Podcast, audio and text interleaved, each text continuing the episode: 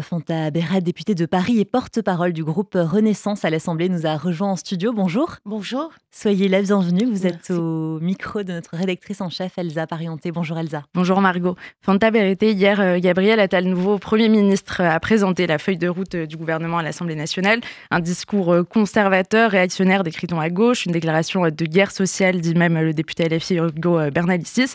À droite, plus de prudence, un peu de soutien. Et à l'extrême droite, le député RN Johan Gillet parle de mensonges. Que leur répondez-vous ce matin?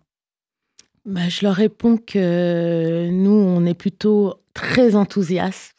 Je pense que ça faisait un petit moment qu'on attendait aussi d'avoir une, vision, un cap. Alors évidemment, moi je fais partie des gens qui pensent que euh, on peut plus vraiment faire de la politique comme avant. C'est vrai que les gens attendent euh, de, grandes, de grandes échéances, etc. Moi, je pense qu'il faut maintenant répondre aux préoccupations des Français et c'est ce à quoi s'est attaché Gabriel Attal hier. Il y en avait pour tous nos compatriotes, euh, classe moyenne, euh, personnel de santé. Il a beaucoup parlé des services publics dégradés et de la manière dont nous pourrions avancer avec des quick wins qui soient visibles par la population. Je pense que c'était important. Il y a euh, un sujet important, c'est l'école qui a beaucoup euh, souffert ces dernières années, de manque de moyens, mais aussi euh, les assassinats de Samuel Paty et Dominique Bernard. Le Premier ministre a réaffirmé l'importance du respect de la laïcité. Il a parlé de réarmement civique. Le nombre d'heures d'instruction civique va donc être doublé au collège. Est-ce que c'est suffisant, selon vous, pour renverser un peu la conception de la laïcité des jeunes qui est même perçue pour la plupart comme discriminante? Bah, je pense que c'est un ensemble en fait euh, concernant cette question-là. Donc euh, il y a la question de l'école, donc avec tout ce qu'on a fait dans le cadre de la première mandature. Euh, il y a également donc pour les plus âgés le SNU qui permet, moi j'ai assisté à certaines cérémonies qui permet aussi de parler de la laïcité, de comment mieux vivre ensemble, bien vivre ensemble. Et effectivement cette question de, civisme à l'école, je pense que c'est important. Après, moi en tant que mère, je pense que les parents ont aussi un rôle important pour compléter tout ça. L'école ne peut pas tout faire. Nos enfants passent 30% finalement de leur temps euh, scolaire euh, au niveau annuel euh, à l'école. Donc le reste, c'est aux parents de le faire. Donc je pense que le fait d'en parler plus régulièrement, le fait de pouvoir dire il y a le SNU, le fait de redire qu'on double les heures de civisme, c'est aussi faire comprendre aux parents que nous avons un problème collectif et que nous devons avancer ensemble et que tout ce qui concerne l'instruction doit être complété également par, euh, par les parents.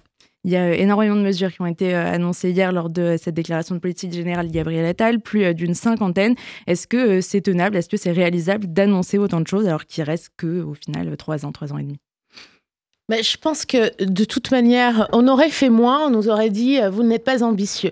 Euh, là, il y a un certain nombre de mesures. Je pense qu'il y a des choses aussi qui avaient déjà commencé. Par exemple, euh, moi, j'attendais vraiment donc qu'on nous confirme tout ce qui concernait les prestations à la source. C'est important pour ceux qui ont moins et également pour les catégories moyennes, parce que quand on est dans la catégorie moyenne, parfois on, ne sait pas qu'on a droit à telle ou telle aide. Donc l'automaticité de cette mesure va permettre aussi à des gens de mieux vivre, donc c'est important. Et sur le reste, effectivement, euh, j'en ai parlé hier avec ces équipes, euh, nous euh, attendons, nous voulons que ce soit déployé rapidement. Donc je pense qu'il y a des expérimentations parfois aussi qui sont mises en place donc dans certains territoires, notamment concernant le logement. On parle de 20 territoires donc sur lesquels on va véritablement pousser les, les, les, dispositifs afin de pouvoir ensuite avoir des quick wins et pouvoir déployer sur l'ensemble des territoires euh, métropolitains également en Outre-mer, puisque nous le savons aussi, nos compatriotes d'Outre-mer euh, disent parfois euh, que le dernier kilomètre n'est pas fait jusqu'à eux concernant l'ensemble des mesures.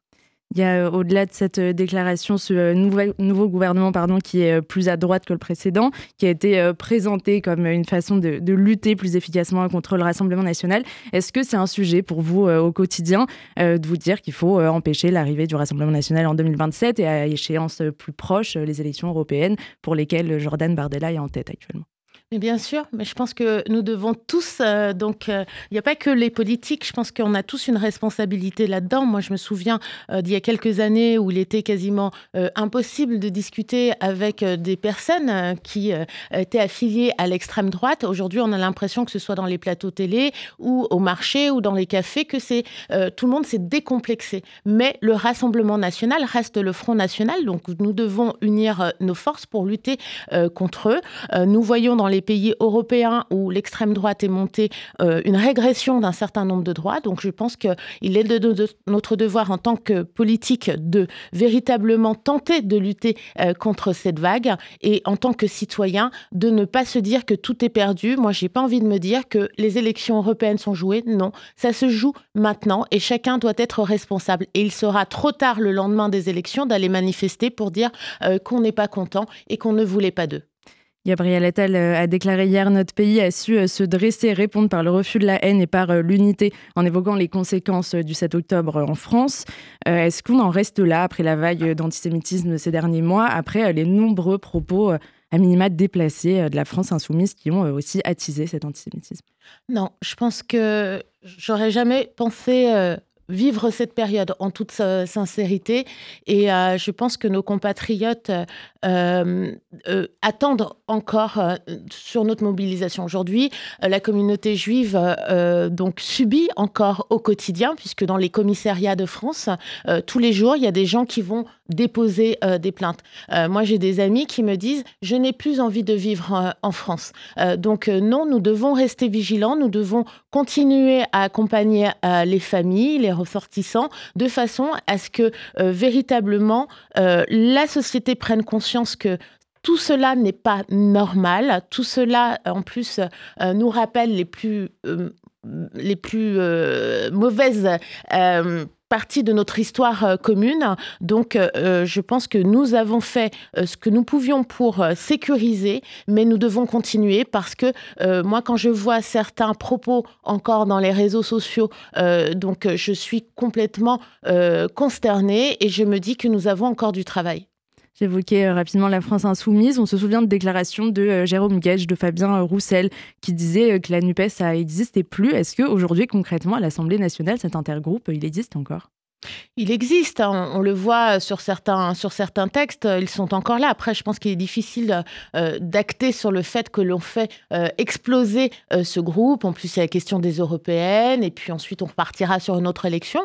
Donc, moi, je pense que l'important, c'est de se dire que chaque jour, on est en capacité d'avancer parfois avec eux, parfois effectivement euh, avec euh, la droite. Mais ce que je voudrais dire ici, c'est que au-delà des grands textes euh, retraite, immigration, nous toutes les semaines, nous votons des lois. La semaine dernière, nous avons voté une loi qui paraît peu importante, mais qui permet aux personnes, notamment donc qui ont subi des violences et qui sont décédées de ces violences, par exemple, de ne pas voir leur héritage transmis à la personne qui les a tués. hier, nous nous avons travaillé sur un texte qui sur euh, tout ce qui concerne justement euh, le délit euh, routier. C'est important. Alors effectivement, ça ne fait pas parler autant, mais nous travaillons, nous arrivons à trouver des accords et ça, c'est primordial. Après, le reste leur appartient. Dernière question, Fanta Berreté, euh, le sujet de politique nationale qui a pris le dessus euh, ces derniers jours, l'expression de la souffrance des agriculteurs et le blocage de routes qui devrait atteindre Paris dans les prochaines heures. Vous êtes député de Paris, euh, des blindés ont été déployés ce matin. Qu'est-ce qui est prévu à la fois pour répondre aux revendications des, des agriculteurs pardon, et que Paris ne soit pas bloqué là, dans les prochaines heures?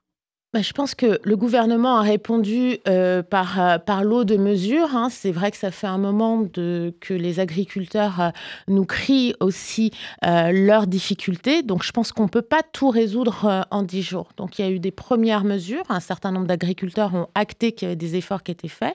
Hier, nous avons eu encore un certain nombre de mesures qui ont été donc mises, donc apportées par Gabriel Attal. Et d'ici le Salon international de l'agriculture, nous aurons encore donc des mesures. Maintenant, concernant Paris, moi, ce qui m'inquiète, c'est que un, j'aimerais que ça se passe dans le calme, puisque de toute manière, c'est une manifestation. Donc, nous sommes en France, nous pouvons manifester et ça, c'est bien.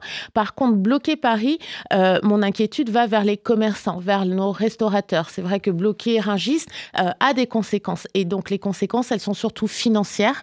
il y a aussi une question d'attractivité. Et là, nous devons tous être responsables parce que nous avons décidé hier de remettre dans le cadre de la cinquantaine des mesures de l'argent euh, pour les Français et prendre une partie de cet argent pour indemniser ensuite des commerçants qui n'auraient pas pu travailler pendant des jours ou des restaurateurs, bah, finalement, euh, c'est difficile. Donc, je pense que nous devons euh, accélérer sur la diffusion des mesures, continuer à écouter et proposer des choses qui permettent à ces agriculteurs de vivre de leur travail.